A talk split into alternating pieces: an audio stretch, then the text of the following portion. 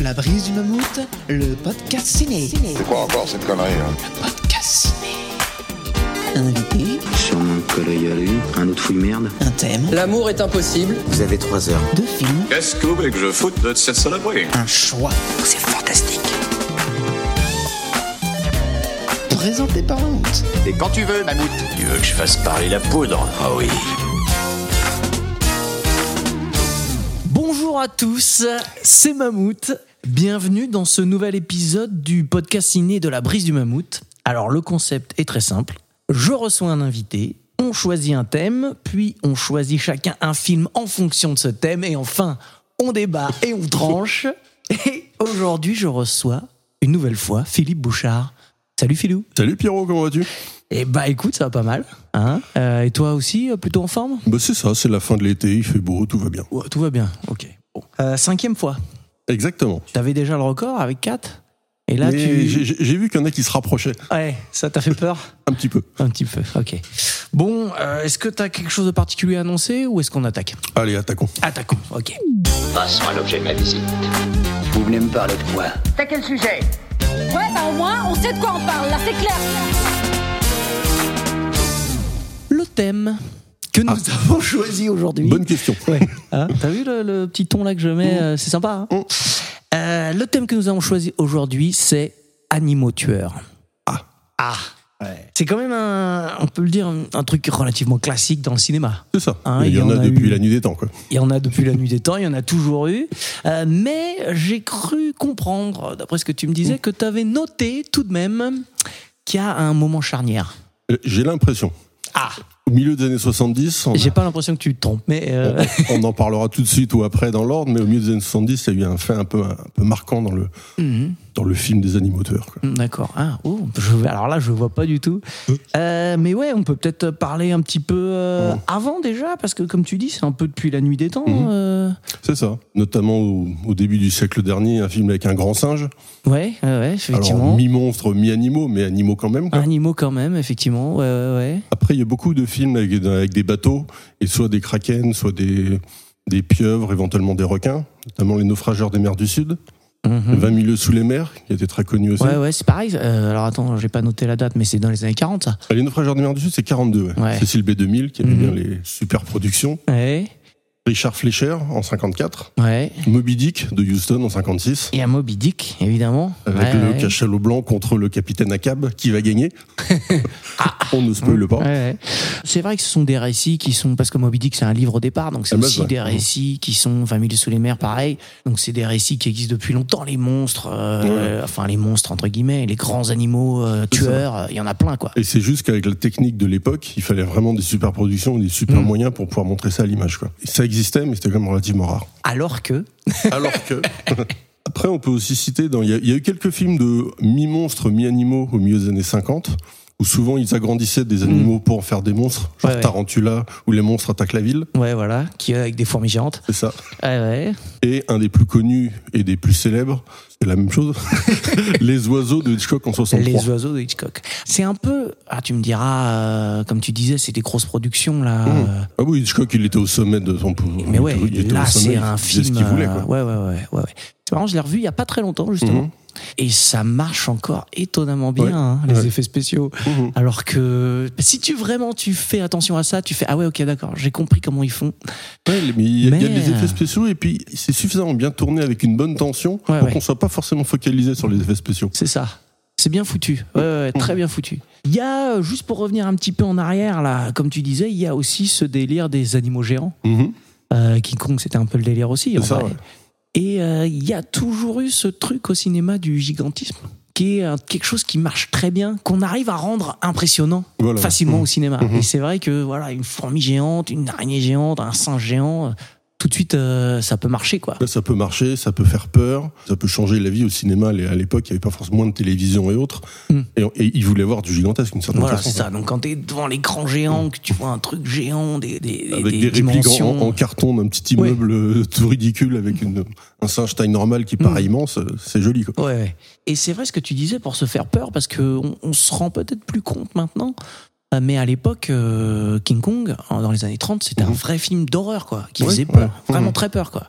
Et la plupart des films dont on va parler, ce sont quand même plutôt des films qu'on va classer dans les films d'horreur ou les films euh, Déjà, rien que dans, fantastiques. dans le euh, titre de l'émission, Animaux tueurs, ça fait un petit peu peur. Déjà. J'ai eu peur, moi, quand tu me l'as dit. Ouais. Ouais. Et aussi un petit peu le- donc le gigantisme et où bon, on a parlé de certains films notamment dans la mer où l'homme c'est pas son milieu naturel et forcément tu as une petite appréhension quelque chose de particulier. Ah, C'est toujours ça aussi, effectivement, avec les films de. J'ai pas encore dit le mot, hein, mais je le Mhm. dis, de requins.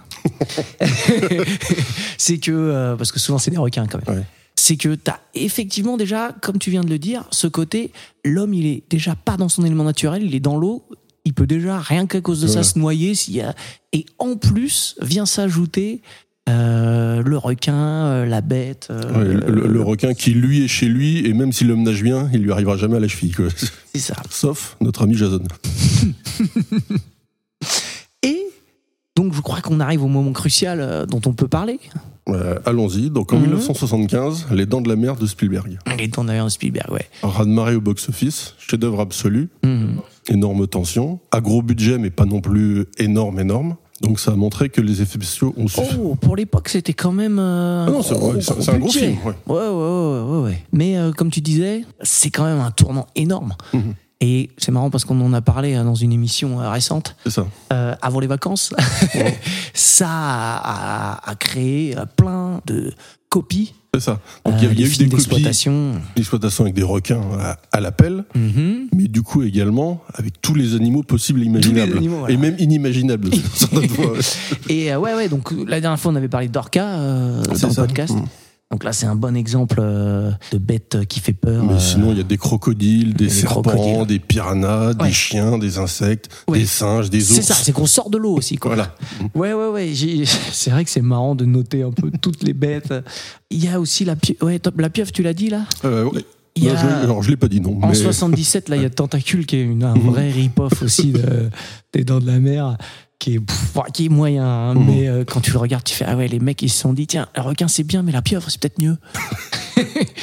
t'as, euh, ouais, t'as effectivement euh, Alligator en 80. Est-ce que c'est vraiment le premier film? Alors, En tout cas, c'est celui crocodile, qui... il y a, en 77, il y a le crocodile de la mort de Toby Hooper. Ah, le crocodile de la mort, bien Il y a- sûr. Avec ouais. Toby Hooper qui venait en 74, je crois, de faire le massacre à la tronçonneuse. ouais, ouais, ouais, il ouais, était ouais. au sommet de son talent.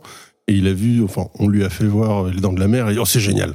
Et dans la même atmosphère poisseuse que Ouais, ça, la qu'il tronçonneuse. il reste quand même le délire du espèce de, de sudiste serial killer. Ouais. Euh, tu viens dans mon hôtel, je te trucide. Euh, et l'alligator, il, il sert plus à faire. euh, Non, d'ailleurs, c'est ça l'histoire, c'est que c'est ça se passe dans le bayou, Mm. donc là-bas c'est des alligators. Et le mec il dit non, moi j'ai un crocodile, un vrai crocodile. Et donc il est plus gros, plus balèze, etc.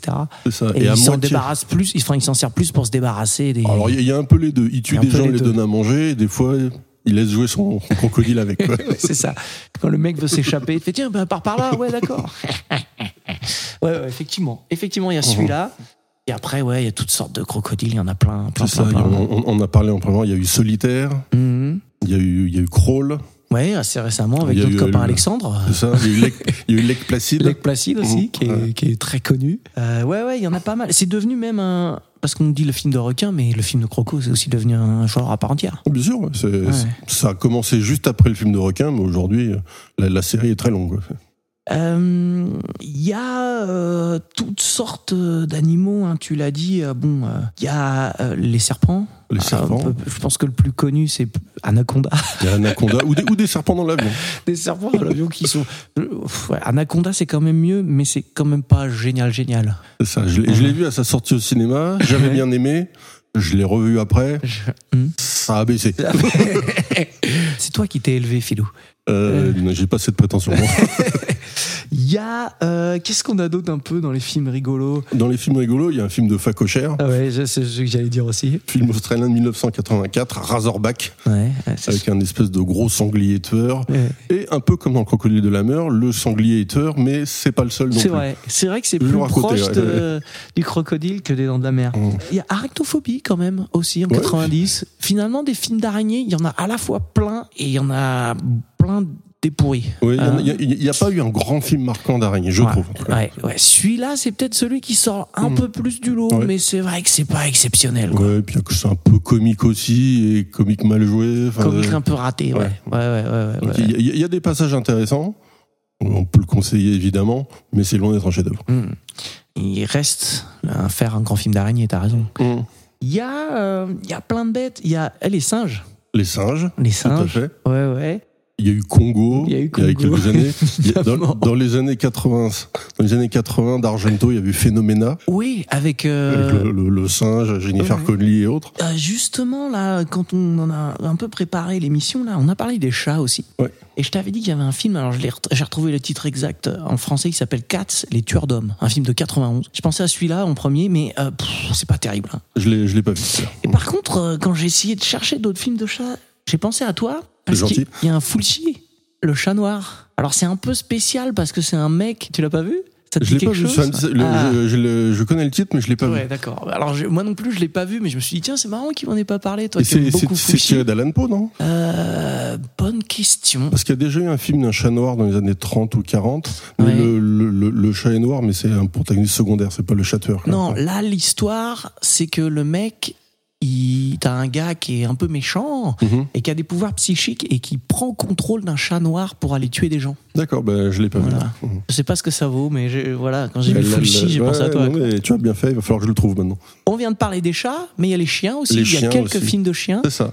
Et je t'avais parlé notamment d'un Ouais. film de 77, un film espagnol, Les Crocs du Diable. Ouais, je l'ai pas, je l'ai pas vu. Tu l'as pas vu, mais Je l'ai est- pas vu encore, Pas hein, parce encore. que je, je l'ai mis le- sur ma liste. Avec un pitch assez intéressant, dans une dictature sud-américaine, le film étant espagnol, bah, il y avait aussi un contexte politique vu là-bas. Mhm. Il y a des prisonniers politiques au fin fond de, de la Pampa, qui sont gardés notamment par un méchant maton qui a un chien.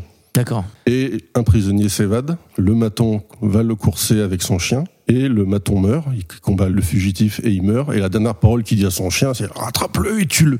Et le chien le fait, quoi. et le chien le fait, Ouais, et pendant tout le film, c'est le duel entre l'homme et le chien. entre les deux, Survival, quoi. les deux, Ouais. vraiment les deux personnages principaux. Et il y a notamment une scène assez hallucinante. L'homme qui s'échappe, à un moment donné, il il est dans une, dans une rivière pour se laver. Donc pour montrer vraiment, il est tout nu dans son simple appareil comme le chien, et il se bat contre le chien, et le chien gagne, quoi. C'est à 1-1 contre 1 sans arme, sans rien, le chien est plus fort. Et c'est assez, il y a deux, trois scènes assez impressionnantes. D'accord. Ah bah écoute, je, je le note. hein. Enfin, je l'avais déjà noté, Ouais. mais je le renote du coup. Avec chien aussi, qui était gentil au début, un bon Saint-Bernard comme Ouais. Cujo, Cujo, évidemment. euh, que j'ai pas revu depuis longtemps, mais qui m'avait marqué Eh, étant gamin. écoute, quoi. moi je l'ai revu il y a pas très longtemps et euh, franchement, euh, je trouve qu'il tient la route. Il tient vraiment la route. C'est une adaptation de Stephen King. Stephen King, ouais. Mhm. Je sais pas si c'est très fidèle. Ah, je l'ai pas lu celui-là. J'en ai lu euh, beaucoup, mais pas celui-là. Ouais, je crois que Stephen King l'aimait bien celui-là. Mmh, Souvent, il a tendance à dire que les adaptations de ses films sont des grosses merdes. Mhm. Mais je crois que celui-là, il aimait bien. Bon, écoute.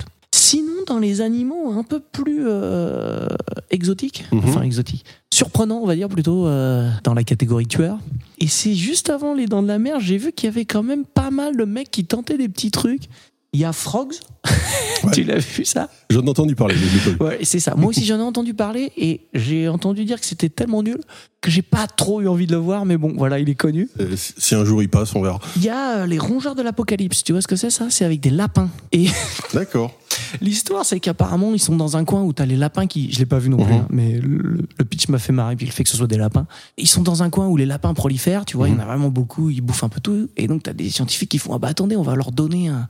Un traitement pour euh, qu'ils se reproduisent moins, tu vois. euh. Et en fait, ils donnent le traitement et il y a un effet secondaire, c'est qu'ils grossissent. Ouais, tu vois, le pitch est marrant, le pitch est marrant. Il y avait eu un film comme ça, il y a une dizaine d'années, avec une brebiteuse. Ouais, c'était Black Sheep. Black Sheep, c'est Ouais, ça. Black Sheep, qui était, qui était une espèce de parodie, euh, mais qui était, qui était assez marrant. Ouais, qui était qui- assez qui marrant. passait bien, ouais, ouais, ouais, carrément. Il y a, on, on l'a pas trop dit, mais on, comme ça, on en parlait un petit peu. Il y a souvent des tropes qui reviennent, le coup euh, des mutations à cause du Mhm. nucléaire ou voilà, des choses comme ça. Est-ce que Godzilla, tu vois, c'est un, monstre. Mais dans un sens, ça part un peu de ça, tu vois. Ah, Après, c'était aussi un des thèmes de l'époque. Et deux, souvent, passer d'un animal gentil à un animal méchant qui fait peur voir un monstre, il faut donner une justification. Mhm. Et ou alors aussi pour transposer certains animaux d'un écosystème à un autre. Ouais. Les requins volants, ça n'existe pas. Ah, ah bon? Et certaines séries B l'ont fait. Il y a aussi, donc, il y a ce trope-là euh, qu'on vient de citer, de la mutation.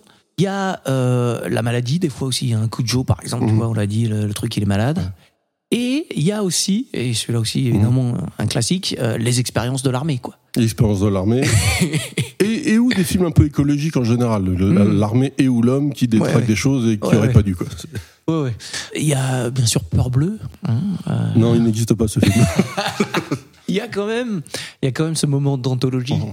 Je pense que tout le monde le connaît. On peut- Samuel on peut, Jackson. le citer avec Samuel L. Jackson, qui est un peu, la, en vrai, la grosse tête d'affiche du film. ouais, ouais. Et euh, Il fait un discours pompeux au possible. Ouais, pour, euh, tu vois, on se dit, ah ouais, ça y est, il a remobilisé tout le monde, etc., ça va repartir. Et juste à la fin de son discours, il se fait bouffer, quoi, de façon surprise.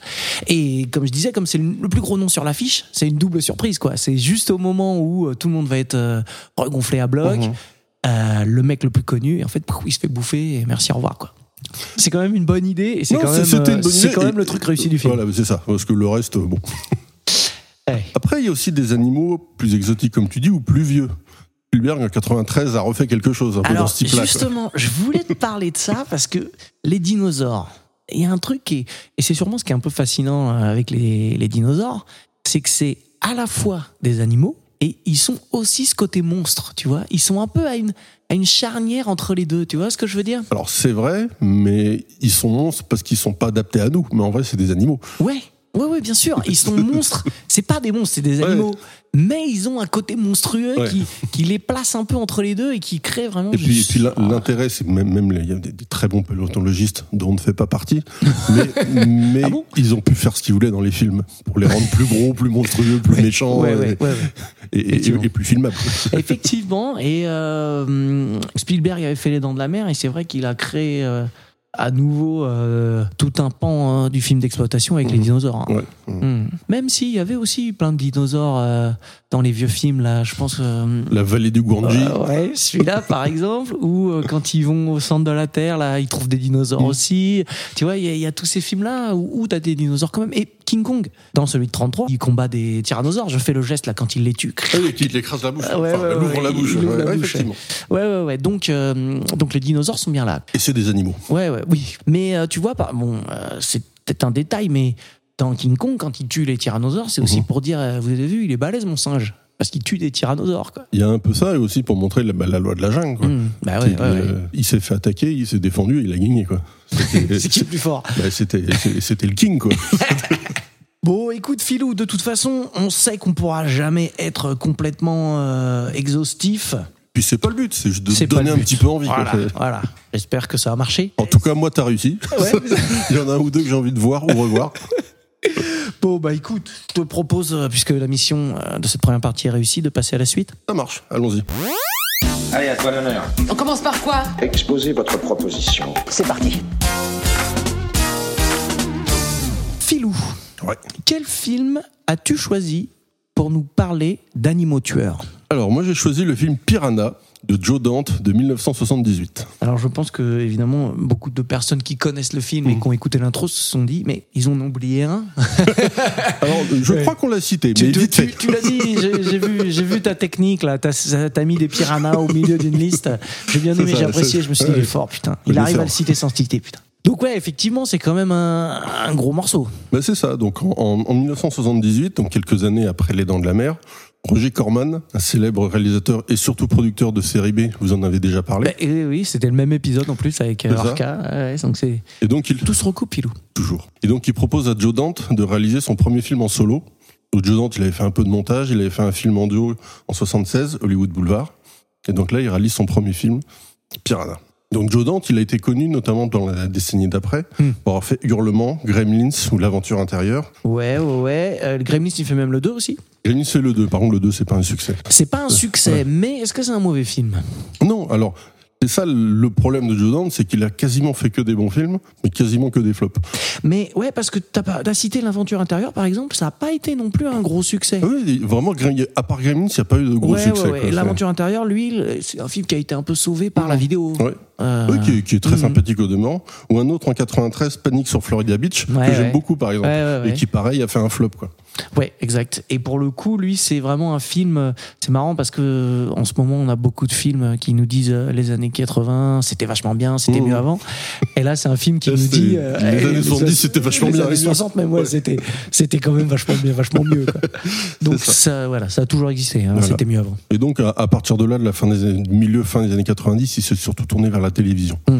Mais dans les années 80, comme tu l'as dit, la vidéo sauvait beaucoup de choses, mais c'était quelqu'un vraiment de connu et d'intéressant. quoi. Ouais, ouais, ouais, bien sûr. Donc voilà, donc bah, c'est. Qu'est-ce que ça raconte ce film? Je rigole parce que je savais que t'allais arriver là et, et vas-y, vas-y. Alors, bah, c'est un, pitch assez sérieux, quoi. Deux, Ouais. deux jeunes adultes se promènent dans la campagne américaine. Ouais, ouais, ouais. Ils voient une ancienne base de l'armée Mhm. qui a l'air fermée. Ils se disent, allons la visiter. No trespassing, hein, il y a marqué ça. pourtant. Mais, mais Hein bon, ça on est jeunes, quoi. On a connu. Ça c'est bon, de toute façon, il n'y a plus personne là-dedans. Voilà. Ouais. Et là, ils voient une piscine. Ils mettent la main dedans, c'est chaud. Ah ben c'est cool, on va aller se baigner. Mhm, mhm. Et ils vont se baigner. Et le problème, c'est qu'ils ils dans rentrent, l'eau. ils rentrent jamais chez eux. Voilà. Et là, donc, il y a une journaliste qui essaie de les retrouver. Alors non, elle est pas- Journaliste euh, enquêtrice. Elle, est, euh, elle bosse pour une euh, boîte d'assurance, non? C'est pas ça Pour un assureur? Je sais plus, mais Bon. une enquêtrice, hein, disons, Mhm. qui va partir pour essayer de sur leurs traces, pour essayer de voir ce qu'ils sont devenus. Ouais. Là, elle rencontre le vieux bougon du coin. Mhm. En l'embêtant bien, elle arrive à en faire son acolyte et ils vont dans la, la base en question. Et là? Et là, ben, elle- ils voient la même piscine et ils se disent ah tiens, ben, ils sont peut-être noyés au fond de la piscine. Vidons-la. Hmm. Ils auraient pas dû. C'est vrai que le titre du film, quand tu vois toute cette intro, Mhm. où justement, qui est assez marrante, où tu vois pas la bête, tu vois pas les piranhas, euh, les jeunes ils se font bouffer, tu te dis oh là là, il y a une menace dans l'eau. Mais en fait, vu que ça s'appelle piranha, tu sais ce qui, tu sais ce qui se passe. C'est un petit. Ah, ça, ça tue un peu le suspense sur la, la nature de la bête. Alors ça tue un peu le suspense. Alors c'est, mais aussi ça peut être un peu comme dans de la mer, Ouais. une question de budget et ou de façon de faire peur et de pas montrer l'animal tout de suite. Mhm. Parce que c'est quand même un film à petit budget aussi. Alors, euh, ouais, alors, euh, les Dents de la Mer, ils avaient du budget, mais ils ont galéré sur la technique au niveau du Mm. requin. Là, par contre, ils n'ont pas de budget parce que c'est 700 000 dollars hein, le, le film, Ouais. à peu près. Et hein. donc ils ont vraiment fait avec les moyens du bord, en s'entourant le mieux possible, Ah ouais. mais petit budget. Et donc ne pas montrer, c'est une possibilité. Quoi. Même une, une- limite une obligation. Quoi. Euh, ouais. Et donc bah, là du coup les piranhas sont relâchés dans la rivière d'à côté, ils s'en rendent compte et ils essayent de doubler les piranhas pour éviter qu'il y ait trop de massacres et éviter surtout que les piranhas atteignent la mer. Ouais, alors ça, ils savent, ouais, ouais, ils savent pas trop au début que les piranhas ils peuvent aller dans la mer. hein. C'est un peu le. Putain, on est en train de spoiler comme des salauds là, non? Ah non, parce qu'on dit pas s'ils y arrivent. Ah, c'est vrai. Hmm. Bref, alors euh, je finirai pas ma phrase, d'accord? D'accord. Euh, ce qui est marrant, c'est qu'effectivement, c'est vraiment le film qui reprend tous les tropes du genre. Mhm. Euh, les expériences de l'armée. Voilà. hein. T'as euh, ouais, la scène d'intro où tu vois pas la menace, c'est un truc Mhm. aussi un peu classique. Le scientifique, parce que euh, dans la base militaire, il y a plus personne sauf Le- un, un, vieux, un vieux scientifique qui aigri, un peu méchant. ouais. C'est ça. Euh, mais en même temps, euh, il se sacrifie. Au final, il... Ouais, ouais. acte de rédemption à la fin. Et euh, ce qui est marrant, c'est qu'il est joué par. attends, c'est Kevin McCarthy, Kevin McCarthy, c'est ça. Ouais.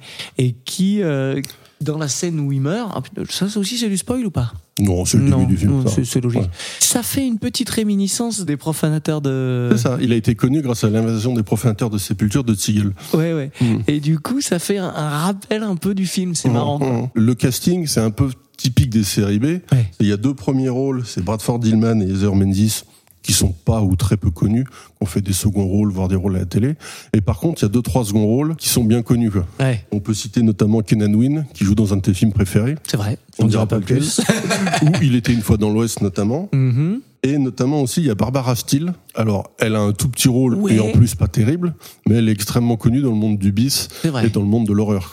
Il y a aussi euh, une tête qu'on a vue mille fois, c'est euh, Dick Miller, Ouais. qui est euh, le, le, Le, le promoteur. Le promoteur, Ouais. exactement.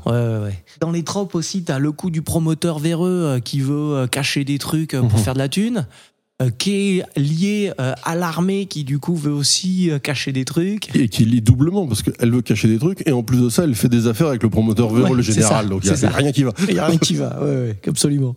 Et un truc, c'est que le film est quand même euh, assez rigolo. Et euh, ce qui me fait repenser à ça, c'est notamment la scène où t'as l'armée qui arrive. Mhm. Parce qu'en fait, euh, quand ils ont libéré les, les piranhas, ils appellent l'armée pour dire ouais, machin, on a libéré. Et donc, tu as une, sp- une scientifique euh, Mhm. qui arrive et le, le colonel, là. Véreux. Et ouais, c'est ça. Et leur, euh, leur discours, c'est Mais non, mais c'est pas possible, arrêtez de dire n'importe Ouais. quoi, des piranhas, non, mais Ah, n'importe donc, quoi. il, Et- il le Ouais. mais bon, Voilà, on va quand même ça. faire un test pour être Et sûr. donc que- la scène, c'est ça. Ils envoient un, un bout de bidoche dans la rivière, ils retirent la bidoche, elle est complètement bouffée. Et là, euh, direct, ils font bon. Alors euh, les piranhas, voilà comment on va. ça, ça tombe bien, on a 200 000 litres de, de poison à balancer dans Oh la nature, c'est cool. Euh, on n'avait pas prévu le coup, mais voilà, on, on peut quand même. Et c'est vrai que ce qui est assez ouf, c'est- peut-être que c'est un peu tôt pour en parler, mais tu viens de le dire, c'est que le truc complètement débile, c'est que pour tuer les piranhas, ils décident de tuer euh, toute la faune. euh, ouais. Et ce qui est débile mais marrant, et qu'il fallait bien prolonger le film, c'est qu'ils essayent de tuer, mais ils n'ont pas vu qu'il y avait un, autre- un chemin de traverse. et comme dirait plus tard Spielberg, la vie trouve toujours un chemin, La vie tout souvent un chemin. même quand on est des piranhas. Exactement. Et donc, ils ont gazé toute la nature pour rien, ils ont pris le chemin de traverse et c'était fini. Dans les tropes un peu euh, classiques aussi, c'est comme tu disais, euh, il y a le mec bourru du coin, le, Mhm. le misanthrope du coin, mais il se trouve qu'il a une fille Voilà. euh, qui est dans un camp scout, enfin Mhm. non pas c'est pas un camp scout, colonie, un camp d'été, ouais, ouais. voilà, et euh, qui euh, justement euh, bah, est au bord de la rivière Mhm. et euh, les piranhas ils arrivent, oh mon dieu ma fille, et voilà, et qui se révèle être en fait un, un bon père. Voilà. tu vois. Et c'est ça, et, et le film, je trouve intéressant parce qu'il va vraiment crescendo. Durant la, la première partie, c'est des attaques de piranhas, mais ciblées sur une personne ou sur un petit bateau. Puis il y a l'attaque de la colonie d'enfants avant le massacre final au, au camp de base.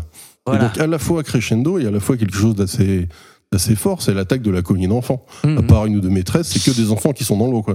Ouais, et alors, tu vois, et là, je trouve qu'il y a un truc qui est un peu dommage. Mhm. C'est que, effectivement, les piranhas, ils attaquent une vingtaine de gamins, là, Mhm. dans l'eau. Et finalement, il y en a pas vraiment un qui se fait bouffer. Ils ont des petites morsures, ils Ah ont des trucs. Le, je suis pas forcément d'accord. C'est pas explicitement montré. C'est pas explicitement montré, ça c'est sûr. Donc potentiellement ils sont tous réchappés, mais potentiellement non. Et notamment il y a un plan avec le maître de la colonie avec un, un cadavre devant lui sous une bâche. oui, mais là, ce cadavre-là, c'est celui de la Bah, de l'animatrice là Bah, qui s'est pas fait forcément, bouffer. pas forcément. Pas forcément. Ah, peut-être. Voilà, je pense qu'ils n'ont pas osé aller au bout et montrer des enfants complètement mourir, mais ils laissent quand même entendre que Mhm. c'était possible. Enfin c'est comme ça que je l'ai ressenti en tout cas. C'est vrai que c'est marrant, je m'attendais pas à ce que l'animatrice sympa là euh, Mhm. qu'on voit avec sa fille euh, dans quelques scènes, elle se fasse bouffer comme ça. Ouais. Ce qui est marrant justement, c'est ça, c'est que tout le monde foire en fait dans ce film. Tu vois ce que je veux dire? C'est-à-dire que quand ils vont euh, dans la base, Mhm. les deux qui enquêtent là, et ben c'est eux qui libèrent les poissons. Donc ils font une grosse connerie. Quand ils essaient de sauver des gens, ils y arrivent à moitié. Euh, quand la gamine, pareil, elle veut aller sauver son animatrice, bah elle se Bah, fait bouffer.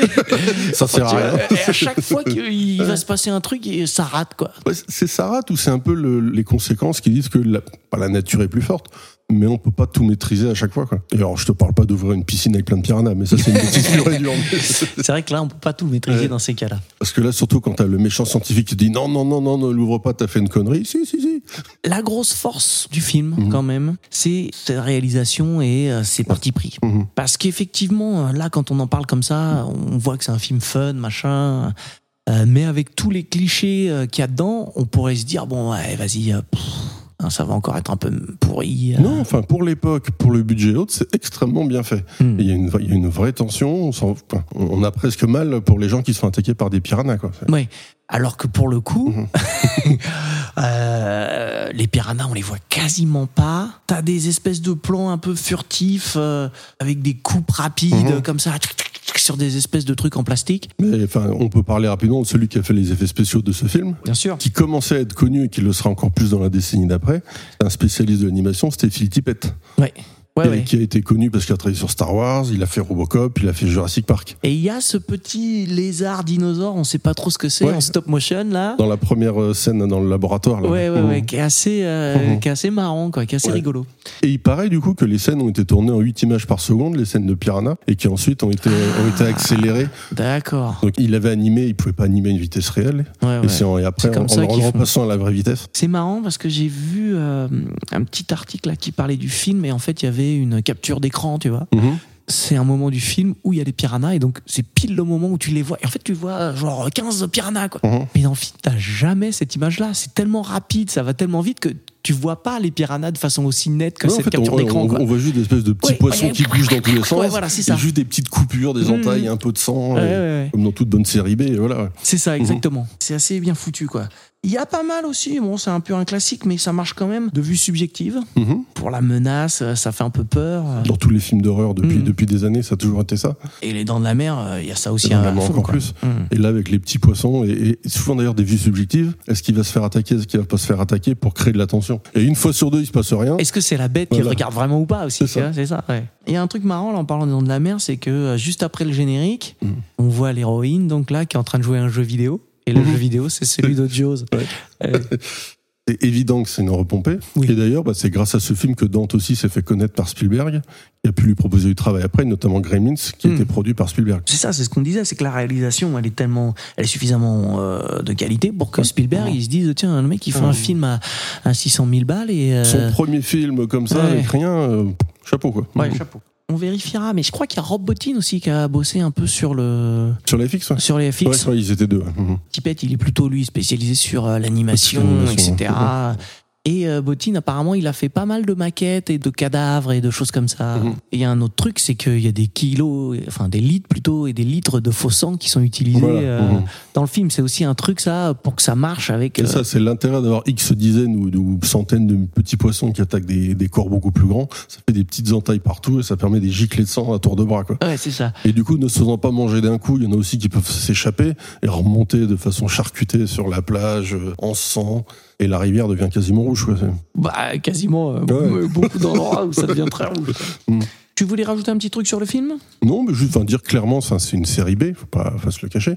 Et donc, ça a un peu tous les codes de la série B, beaucoup de violence quand Mhm. même, un petit peu d'humour, peut apprécier ou pas, mais quand même, mais quand même de l'humour. ouais, ouais.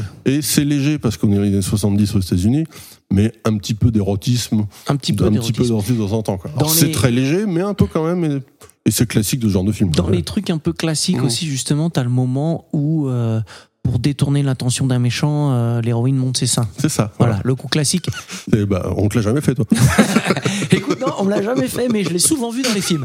Comme quoi, euh, tu vois, les films, c'est pas toujours la réalité. Voilà.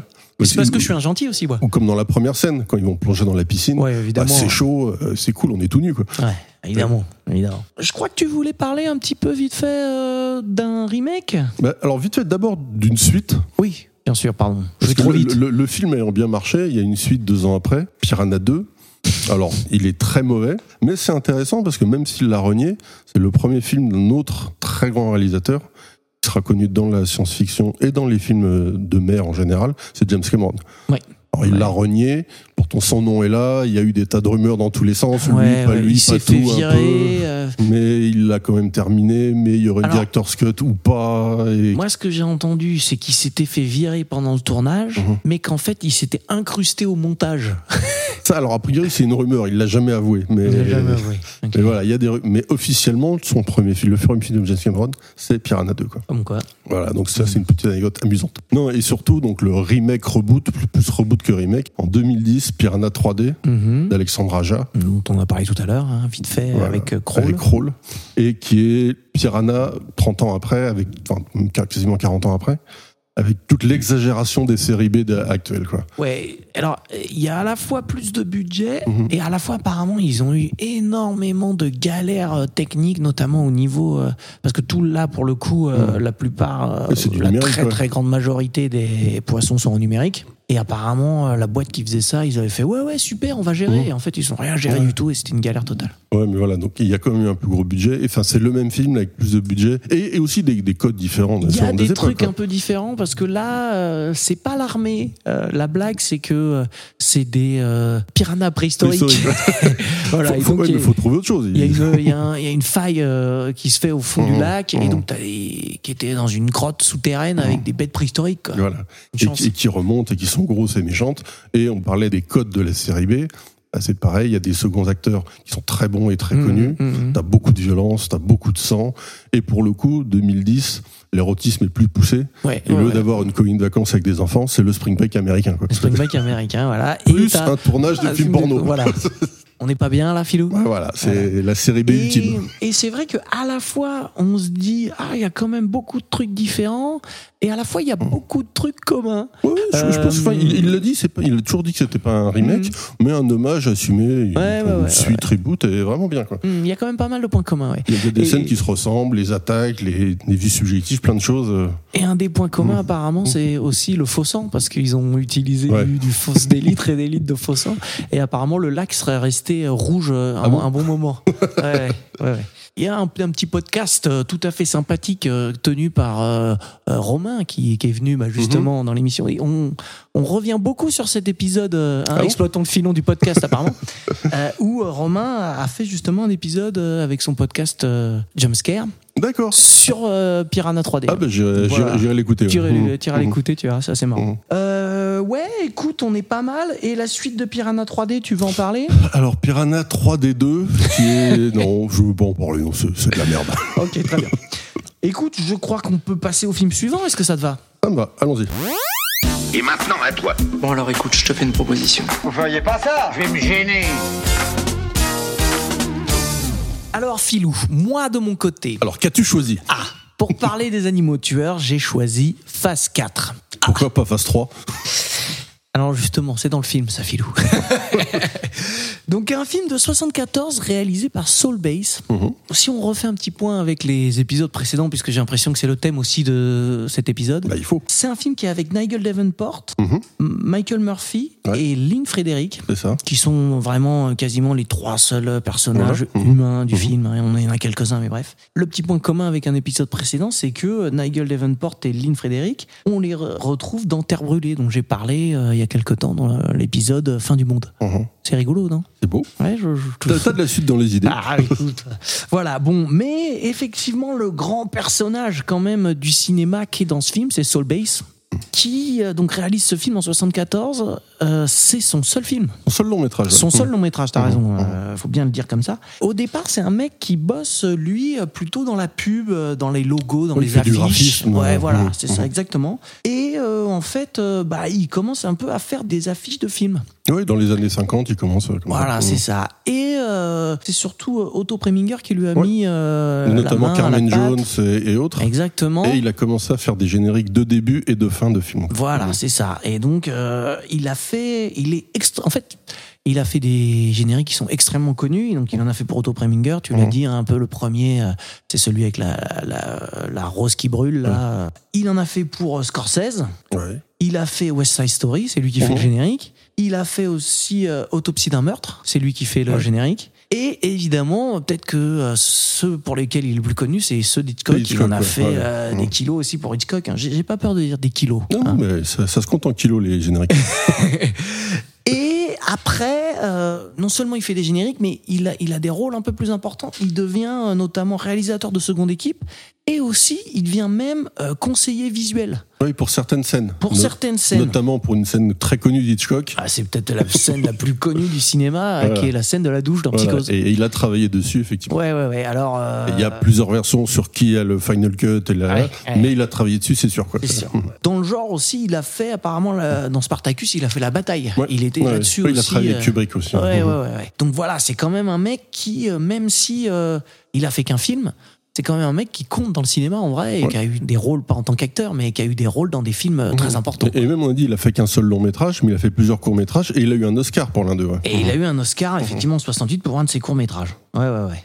Et donc, l'histoire, c'est ça, c'est que euh, t'as des producteurs qui lui proposent de faire un long-métrage. Mhm. Et on en a parlé, euh, un long-métrage avec des fourmis. Ouais. Donc, l'idée des producteurs, c'était plutôt de faire euh, un film à la Des monstres attaquent la ville, hein, comme on l'a cité tout à l'heure, euh, Them en, en VO. hein. Et en fait, euh, ce qui se passe, c'est que lui, il décide avec son scénariste Mayo Simon, je suppose qu'on le dit comme ça, euh, il propose plutôt que de faire une série B d'horreur, il se dit on va faire un truc un peu plus poussé avec Un peu peut-être plus méta, intelligent. un peu plus, euh, un peu plus ouais avec une portée un peu plus profonde quoi voilà et donc il part euh, sur Phase 4 qui est un film de science-fiction on peut dire hein, Clairement. avec des fourmis et donc Mhm. l'histoire c'est qu'en fait euh, il y a un événement cosmique on sait pas trop ce qui se passe. euh, C'est assez vague euh, l'explication au début. là, final, voit il y, en a- en pas vraiment. On, on arrive là, on sait Ouais. que les fourmis, c'est des animaux intelligents. Voilà, c'est ça. Et là, on arrive et pas elles ont pris le pouvoir, mais ça avance. Quoi. Voilà, c'est ça. C'est-à-dire que les fourmis deviennent intelligentes et t'as un mec qui s'appelle le Dr. Hubbs, qui est un spécialiste des- insectes. Mhm. Et qui se rend compte, lui, qu'il y a un truc bizarre, que les fourmis, euh, elles arrêtent de se faire la guerre, par exemple, elles commencent à communiquer entre elles. Oui, tout l'écosystème est chamboulé, tous les prédateurs des fourmis sont éradiqués. Voilà, ils, Et- se retrouvent donc dans un coin de l'Arizona Mhm. où euh, bah, euh, les fourmis ont particulièrement avancé, comme tu Mhm. dis, il y a plus de prédateurs, ils chassent les humains. Il y a ça aussi parce que la plupart des humains ils sont déjà barrés parce que les, alors, ils attaquent les baraques les et tout. ouais. Mhm. Donc les humains sont barrés. Et donc lui, il arrive là, il arrive à obtenir la construction d'une station d'expérimentation et d'observation en Mhm. fait. Donc il arrive à se faire financer ça. Il appelle un de ses potes. Voilà. Ah, c'est pas vraiment un de ses potes, mais c'est en tout cas, c'est ça. C'est un autre scientifique, un spécialiste qui lui est plutôt spécialisé dans la communication et la cryptologie. Et donc lui, son objectif, ça va être de euh, déchiffrer le langage et le mode de communication des fourmis. Quoi. Oui, Voilà. et, et tous les deux veulent vraiment comprendre ce qui se passe et aller le plus loin possible. Alors, et pour le coup, alors c'est peut-être un truc dont on va parler après, mais il va y avoir une divergence entre les deux scientifiques. Mhm, bien sûr. Ouais. Mhm. Un peu comme pour, un peu beaucoup comme pour euh, Piranha, le truc qui est extrêmement marquant, c'est quand même la réalisation. Ouais. Parce que euh, la grande force du film, c'est que c'est fait avec des vraies fourmis. C'est pas fait avec des piranhas en plastique. Je vois pas du tout ce que tu veux dire. c'est fait avec des vraies fourmis et un peu comme euh, on pourrait le dire avec des, requins ou des animaux comme ça, on peut pas dresser des fourmis. Alors, moi, j'ai jamais essayé. J'ai jamais essayé. Voilà. Donc, ça veut dire qu'il faut à la fois filmer des vraies fourmis et réussir à leur faire faire des trucs qui nous paraissent euh, un peu humains dans un Mhm. sens, tu vois, et en même temps le filmer et le monter aussi, parce Mhm. qu'il y a des astuces de montage Ah, euh, à, à mort, Mhm. pour qu'on y croit. Ouais. Et qu'on se dit, ah mais là, les fourmis, elles sont en train de parler. Mhm. Et donc, il y a plein de choses qui sont faites de façon à ce qu'on voit les fourmis faire des choses, on les voit se réunir, par exemple, de temps en temps, tu vois. On se dit, mais c'est vraiment une bande de fourmis qui. On les voit euh, en train d'observer des choses, de discuter. Il y a même un moment où on les voit euh, pleurer leur mort. Il y a une espèce d'enterrement avec euh, une espèce de petit. euh, Non, non, il y, a- il y a des tas de choses ouais, intéressantes. ouais, ouais. Et, et même niveau réalisation, tu dis, donc il y a ça, mais il a aussi utilisé le procédé de tout agrandir pour Mm. qu'on ait l'impression que les fourmis et les humains sont quasiment à la même échelle. Le, Et ça- le- le micro et le macro sont pareils. C'est ça qui est effectivement aussi euh, énorme. Donc, il y a tout ce côté où euh, il y a du montage, du bidouillage, je sais pas comment ils font, où on voit les fourmis faire des trucs. Et il y a le côté où, grâce à ces gros plans et ce filmage en macro, comme tu l'as dit, ils mettent les deux au même niveau. Quoi. Et il y a vraiment ce côté où les humains, là, les deux scientifiques, ils restent un peu coincés dans leur base. Et il y a ce côté où tu as les humains dans leur base, tu as les fourmis dans leur fourmilière. Et tu as vraiment un rapport où tu te dis c'est la même chose. Ouais, une espèce de ping-pong entre les deux. Quoi. Mmh, ouais, ouais, c'est ça, Mmh. exactement. Et c'est ça, c'est aussi euh, vachement bien foutu. quoi. Il y a, dans le style un peu petites astuces, le fait qu'il nous fait comprendre beaucoup de choses que font les fourmis sans utiliser de voix off ou, tu vois, ils nous racontent pas trop ce qui se passe. Il y a ce moment où euh, les scientifiques utilisent un agent jaune, là, pour tuer des Mhm, fourmis. mhm. Et on voit euh, les fourmis qui, euh, bah, il y a une fourmi qui va chercher un petit bout de cet agent jaune. Oui, elle et- avance. Et du coup, elle va mourir, mais elle le ramène à un autre, qui va le mourir, mais le ramener à un autre. Et etc., petit à petit, etc. Et à la fin, c'est la reine qui, a- Mhm. qui arrive à avoir un petit bout d'agent jaune qu'on mange, et à la fin, elle pond des œufs jaunes. Voilà. Et après, il y a des fourmis jaunes qui viennent attaquer les mecs, quoi. Oui, parce que ce qu'on n'a pas dit, c'est l'agent jaune. Du coup, c'est une espèce de type napalm ou autre. C'est pour éradiquer toutes les fourmis du coin. Ouais, ouais. Et en fait, bah, deux jours après, ça sert plus à rien. Les fourmis sont adaptées. Elles sont, sont revenues, elles attaquent, elles ont monté des espèces de petites fourmilières, là, de petits édifices qui réfl- réflexionne. Ouais, c'est pour Ouais. ça. C'est, si, c'est ça, c'est Euh, bon tu terme. réfléchis sinon. Qui réfléchissent plutôt, t'as raison, merci. Hmm. Qui réfléchissent la lumière du soleil. Donc déjà, on est en Arizona, il fait super chaud, et elles attaquent euh, la base comme ça, quoi. Voilà, elles attaquent la climatisation, elles ont réussi à en faire rentrer une ou deux, plus faire chauffer au maximum la, la base de métal. Il y a un- une autre petite astuce à un moment, c'est que euh, c'est pas facile de reconnaître des fourmis parce que ça se ressemble beaucoup. Mhm. Et alors, je sais pas où ils l'ont trouvé, je sais pas s'il y en a plusieurs, mais ils ont une petite fourmi qui est un peu translucide avec le cul vert. Tu vois cette fourmi J'ai pas, j'ai pas fait ah, attention. tu te hein. souviens pas de cette fourmi? Parce qu'au au début, on nous montre plusieurs races de fourmis. Ouais, Alors, je suis pas un ouais, spécialiste des fourmis. Manifestement, il y a plusieurs races. plusieurs autres Mhm. et qui sont plus ou moins méchantes, agressives et autres. Et pour moi, c'était une des races différentes. Et donc, tu as cette fourmi-là qui est une espèce d'éclaireur, une espèce de chef éclaireur qui va se retrouver dans la base un moment avec d'autres fourmis et qui va un peu diriger les, Mhm. les affaires des fourmis qui sont dans la base. quoi. Ouais, toi tu vas à droite, toi tu vas Ouais, attaquer voilà, la, clim, toi tu vas là-bas. Exactement, exactement. Et en fait, il arrive à donner un rôle à cette fourmi. Mhm. Et donc, le fait qu'elle ait cette euh, couleur un peu particulière, tu la reconnais, tu la visualises, tu vois. Et en même temps, euh, ça permet de, bah voilà, de se dire, elle, c'est un peu la chef. Et puis en même temps, ça permet de la suivre, ça permet, c'est vachement bien foutu, quoi. Mhm. Ah non, mais le film est très bien réalisé. et il y a ce moment euh, marrant où, avec un système de. On les voit pas en- en- vraiment dans le même plan, hein, mais euh, ce système un peu de champ contre champ, on voit cette fourmi qui pousse une montre religieuse à un Mhm. moment euh, dans des. Tu vois, c'est Ouais, pour, pour faire griller le, Voilà. le- le système électrique. ouais. Exactement. Et ben c'est, tu vois, c'est cette fourmi là. Tu vois un peu la couleur qu'elle a. C'est celle-là dont je parle, là, qui pousse euh, une montre religieuse dans le truc. Ouais. C'est assez marrant, quoi. Et, et surtout, le plan est, est assez fort parce qu'elle profite que la montre religieuse mange une autre de ses copines fourmis, qu'elle soit occupée. Et Mm. comme ça, du coup, elle peut la pousser, faire griller tout le système. Il y a un autre truc aussi, c'est le son. Parce que euh, le, on a dit, il y a un scientifique qui est là pour décrypter le langage des fourmis, et donc euh, il y a une espèce de son là, une espèce de brouhaha de de fourmis quand elles parlent entre elles là. Et t'as aussi, euh, à chaque fois qu'on voit la reine, t'as cette espèce de respiration super forte là, un peu la Dark Vador. Ouais, ouais, c'est c'est- Qui, c'est elle qui pousse tout le monde. quoi. Ouais, ouais, voilà, c'est ça. Et du coup, tu vois, ça donne. je sais pas si ça les rend humains, mais en tout cas, ça leur donne ce côté intelligent, tu vois. Il y, a- y a euh, un peu ça, et, du coup le scientifique essaye de décrypter ça, hmm. et il fait des courbes et tout ça, et d'une certaine manière il pense avoir compris ce que se disaient les fourmis. Quoi. Je spoil pas trop là-dessus, mais Mmh. effectivement, le mec, euh, voilà. Ça, c'est toute la partie euh, réalisation. Mhm. Tu veux rajouter un petit truc sur cette partie ou? Il y avait une scène que j'avais trouvée assez marrante dans la construction de la scène, pas la réalisation pure et dure. À un moment donné, il récupère donc une jeune femme, J'en ai pas trop parlé, mais ouais, effectivement. et donc ses parents, grands-parents se font tuer. La jeune femme arrive, elle sort d'espèce de champ jaune de napalm, Ouais. elle est toute triste, et le, une demi-seconde après, elle est toute nue avec deux hommes en train de se faire décontaminer. J'ai trouvé ça tellement incongru. Ouais, c'est vrai, effectivement. Et au lieu d'être triste ou je sais pas quoi, non, non, pas de problème. Ouais, alors si, quand même, on voit qu'elle est un peu marquée après. Mais c'est vrai que cette scène est un peu bizarre. On se dit, euh, ouais, ok, ok, ouais, ouais. C'est deux purs scientifiques, c'est tout. Quoi. C'est- Il y a vraiment ce côté-là. quoi. Les, les deux scientifiques, ils sont là pour faire leur travail, et le reste, ils s'en fichent. Quoi. Hmm. Il a pas voulu appeler d'autres personnes, ils veulent faire leur travail, point. T'en parles depuis tout à l'heure, tu utilises le terme napalm. Mhm. Comme on disait au début, c'est pas juste un film de série B. Donc t'as tout ce côté euh, réalisation qui est bien foutu, mais derrière t'as tout un petit message aussi. a un vrai message, clairement. C'est pas Ouais, un petit message. c'est vrai, effectivement.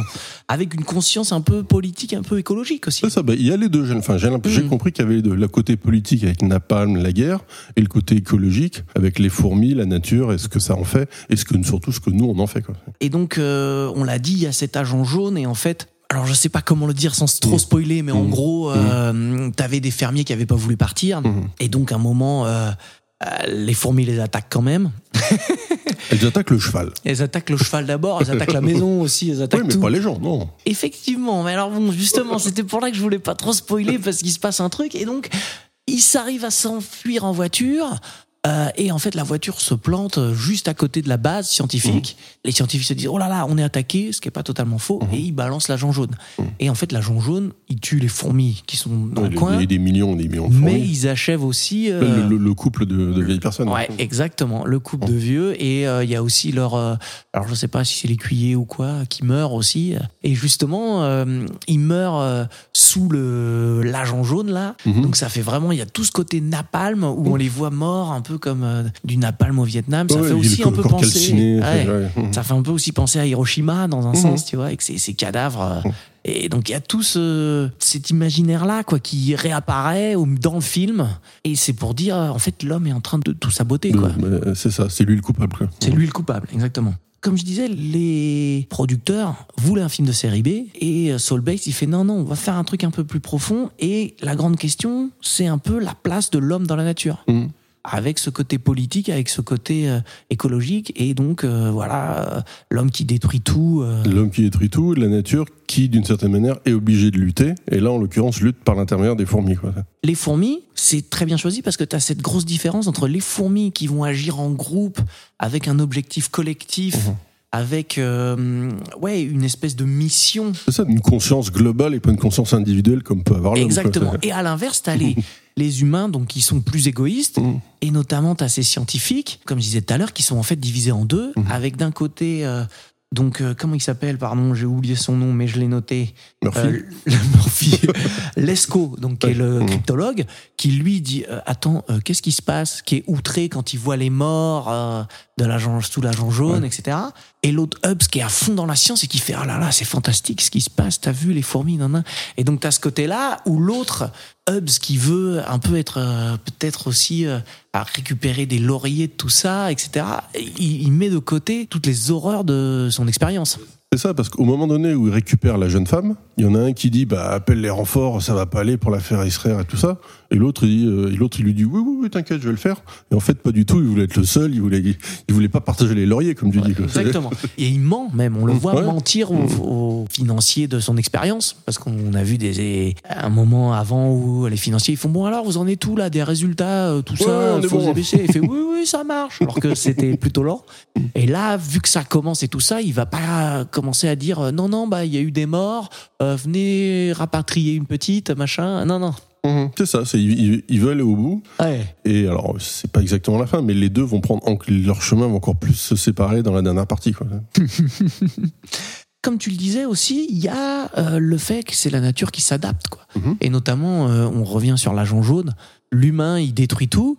Euh, Ah, non, les ça, ça, c'est une fermiers, super idée, c'est vraiment une super idée. les fermiers, ouais. ils meurent. Ouais. Et par contre, la nature, avec Voilà. les fourmis, elle s'adapte. Ça, c'est Et les, elle survit. les, les fourmis meurent, mais la, mais la conscience fourmi ne meurt pas, parce qu'ils arrivent intelligemment, en se sacrifiant, à passer au-dessus de ça. Et d'ailleurs, il le dit bien à un moment donné, ils ont plusieurs autres couleurs que le jaune à balancer, Mhm. mais ils le font pas parce qu'ils savent que ça servira à rien, finalement. Parce ouais, ils, ça leur donnera une journée de répit, mais c'est tout, quoi. ouais, ils ont le bleu, là, Ouais, comme ils et disent. le vert. Et il fait, mais si on fait le bleu, on aura des fourmis bleues, quoi. Non, c'est vachement, c'est une super idée, ça. Et euh, ce qui est, euh, alors, j'allais dire marrant, mais c'est jamais le terme. hein. Quand on dit c'est marrant, c'est jamais marrant en fait. Non, c'est un peu triste. Ouais.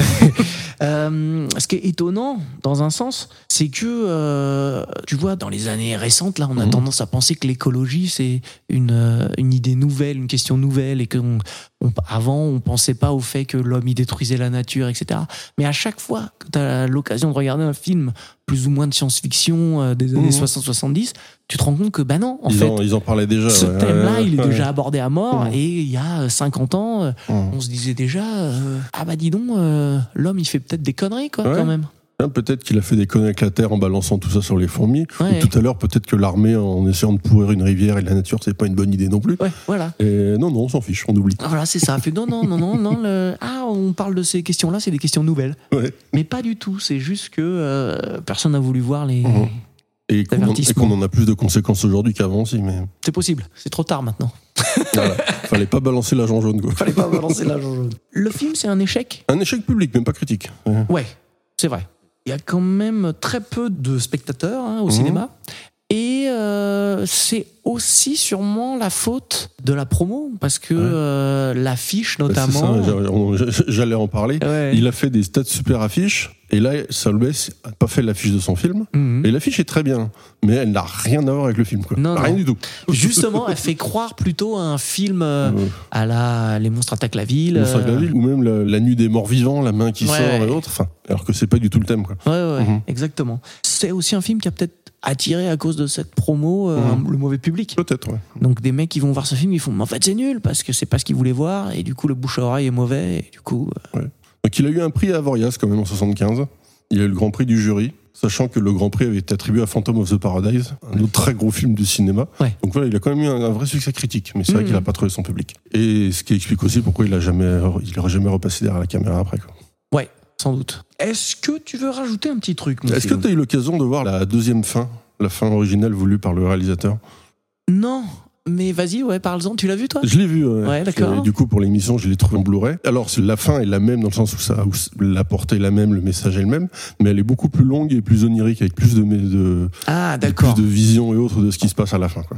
Ouais parce que c'est Et elle est vachement intéressante. Et c'est vrai que c'est un truc dont on n'a pas parlé, mais euh, il y a aussi des petites scènes un peu, je sais pas si c'est psychédélique le bon terme, mais un peu quand même, euh, Mhm. un peu comme ça, très visuel avec le soleil, la lumière, euh, les gros plans de visage là. Ouais, et puis, trucs puis on comme ça. sent, et puis pour montrer un peu le côté Donc on, a parlé de la réalisation entre les fourmis et les hommes, mais du coup il y a la réaction à la chaleur, la réaction les, les formes géométriques et tout ça. T'as beaucoup de plans assez graphiques quoi. Ouais, quand j'ai revu le film là, parce que c'est un film que j'avais vu il y a quelques temps et qui m'avait marqué, parce que dès qu'on a parlé d'animaux tueurs, je me suis dit tiens celui-là, c'est celui-là qu'il faut que je choisisse.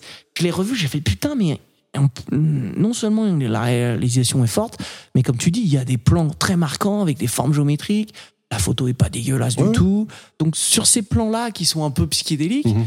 euh, il y a euh, le côté. En fait, dans le film, comme tu disais, il y a le côté où on rapproche la fourmi de l'homme, mais sur ces plans-là, on rapproche les hommes et les fourmis de, du, du cosmos aussi. Mhm. Parce qu'on voit des astres euh, qui sont un peu sur Ah, le même après, plan. c'était les années 70 aussi. Ouais, ouais, ouais. Mais du coup, c'est ça. Il y a le côté où euh, le tout petit, l'humain qui nous paraît euh, être euh, bah, un peu le- la vérité, entre guillemets, nous, tu no- vois. notre standard à nous quoi. Ouais, voilà.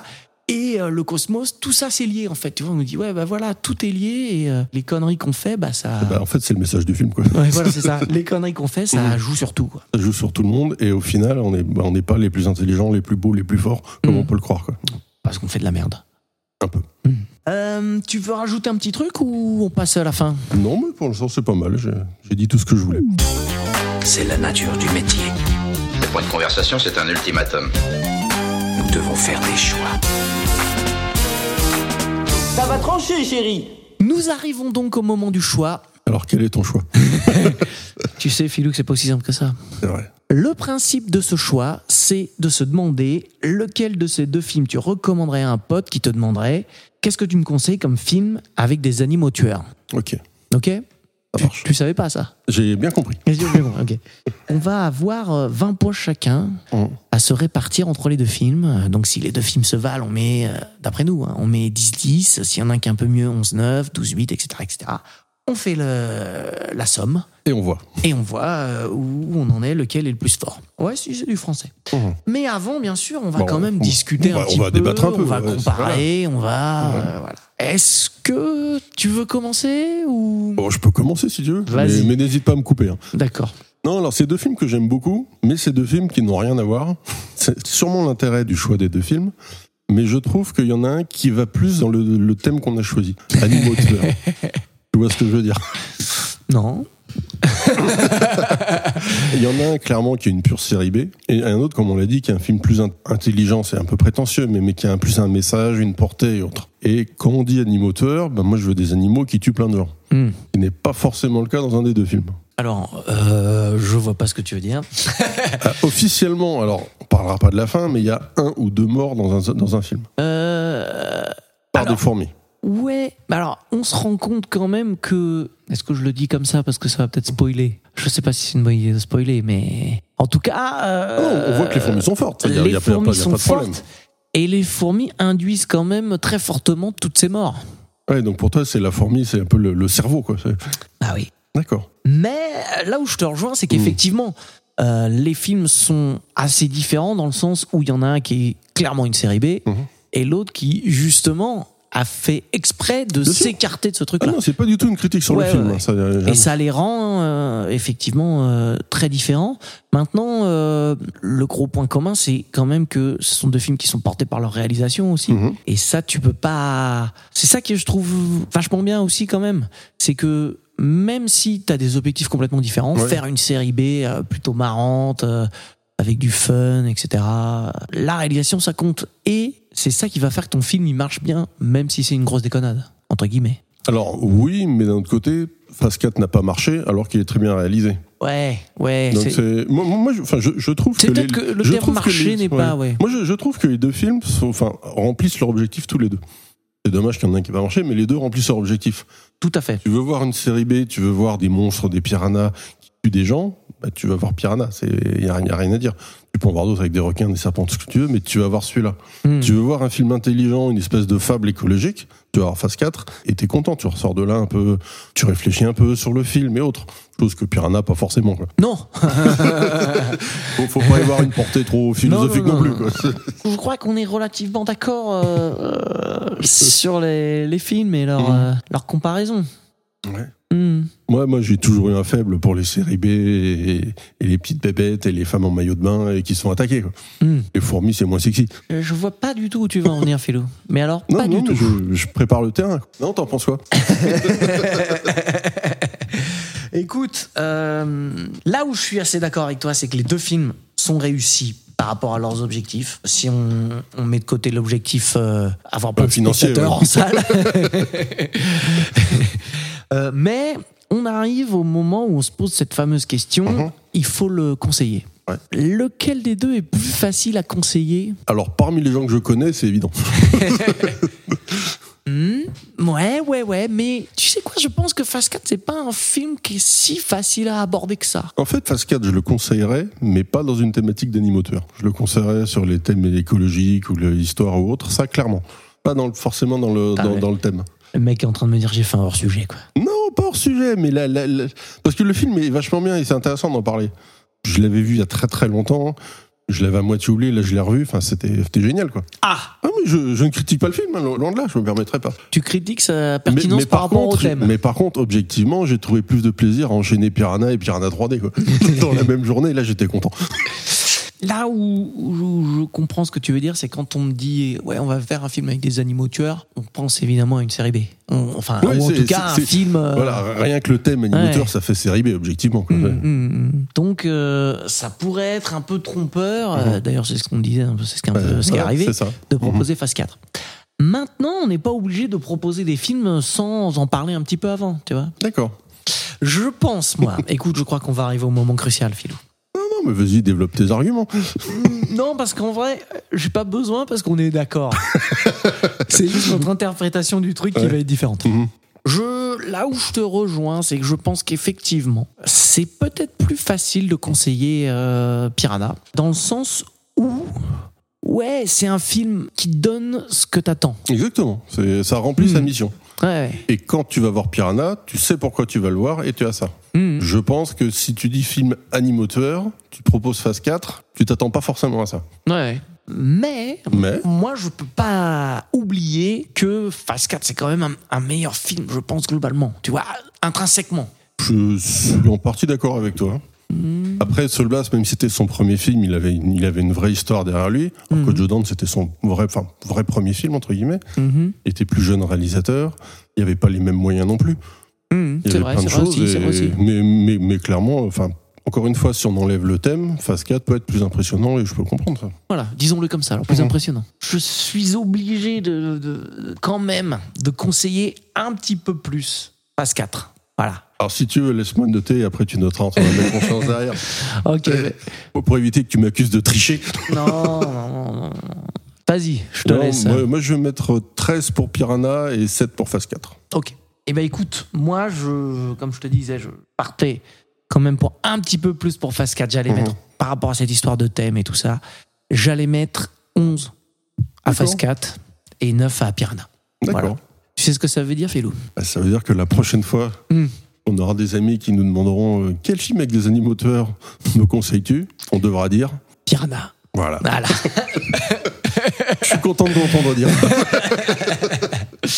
Non, mais c'est un choix qui est tout à fait logique. Ouais. Je, je ne le nie pas. Voilà. Je ne le nie pas. Mais on peut faire une double soirée Piranha et phase 4. Ouais, ça peut être intéressant. Ça peut être Plutôt dans intéressant. l'autre sens d'ailleurs, phase 4 puis Piranha. Ouais, ouais, ouais, ouais, ouais. Peut-être, peut-être que ce sera mieux dans ce sens-là. bah écoute, euh, à réfléchir. Hein, on va organiser ça. Ça marche.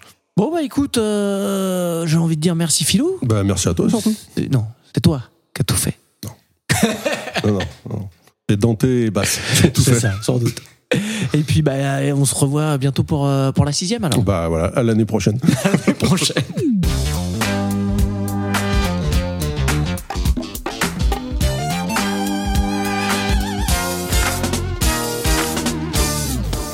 Bon, excusez-moi. Il est tard maintenant, il faut que je rentre.